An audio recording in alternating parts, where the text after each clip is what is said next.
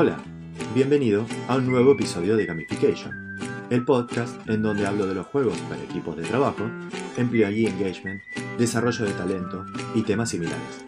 Espero que disfrutes el título de hoy.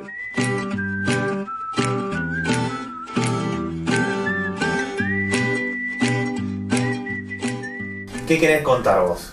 Mira, lo que el, el motivo del pedido del mail es estoy armando un temario que se llama Games at Work, que es la traducción de una experiencia que brindo normalmente en forma presencial.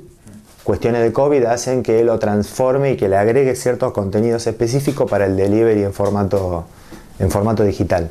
Entonces, esta certificación, que se llama la certificación Games at Work Professional, tiene un piso mínimo que te garantiza que conoces la- las buenas prácticas y la buena metodología acerca de cómo lograr ese engagement.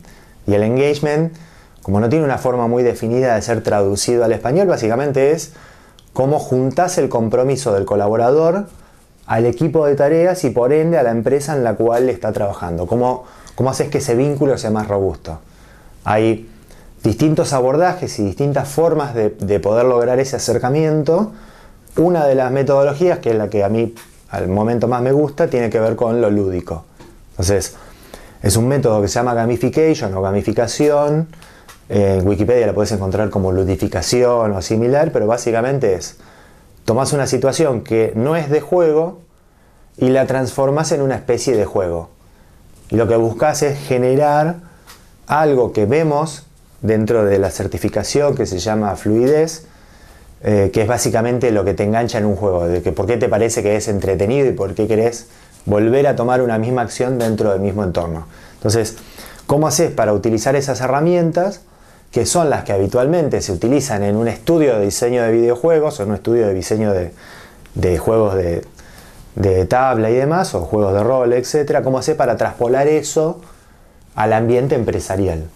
Y digamos, un poco la idea de esta certificación es desmistificar el hito de que para el, mito, digo, perdón, de que para llevar adelante estas tareas eh, en realidad requerís mucho o poco presupuesto, porque va a depender de una serie de factores que son las que vemos en esta certificación, para que después vos veas si podés, si empezás con algo que, que empezás con, algo súper sencillo o si requerís de un presupuesto aso- asociado, porque lo que vas a hacer es una actividad compleja, duradera, larga, digamos, depende de una serie de magnitudes. Pero bueno, hay una suerte de secretos que logran que este, este compromiso se incremente dentro de las organizaciones y lo que vemos en estas certificaciones como cómo se utilizan cuando uno usa las mismas herramientas que cuando diseña un juego.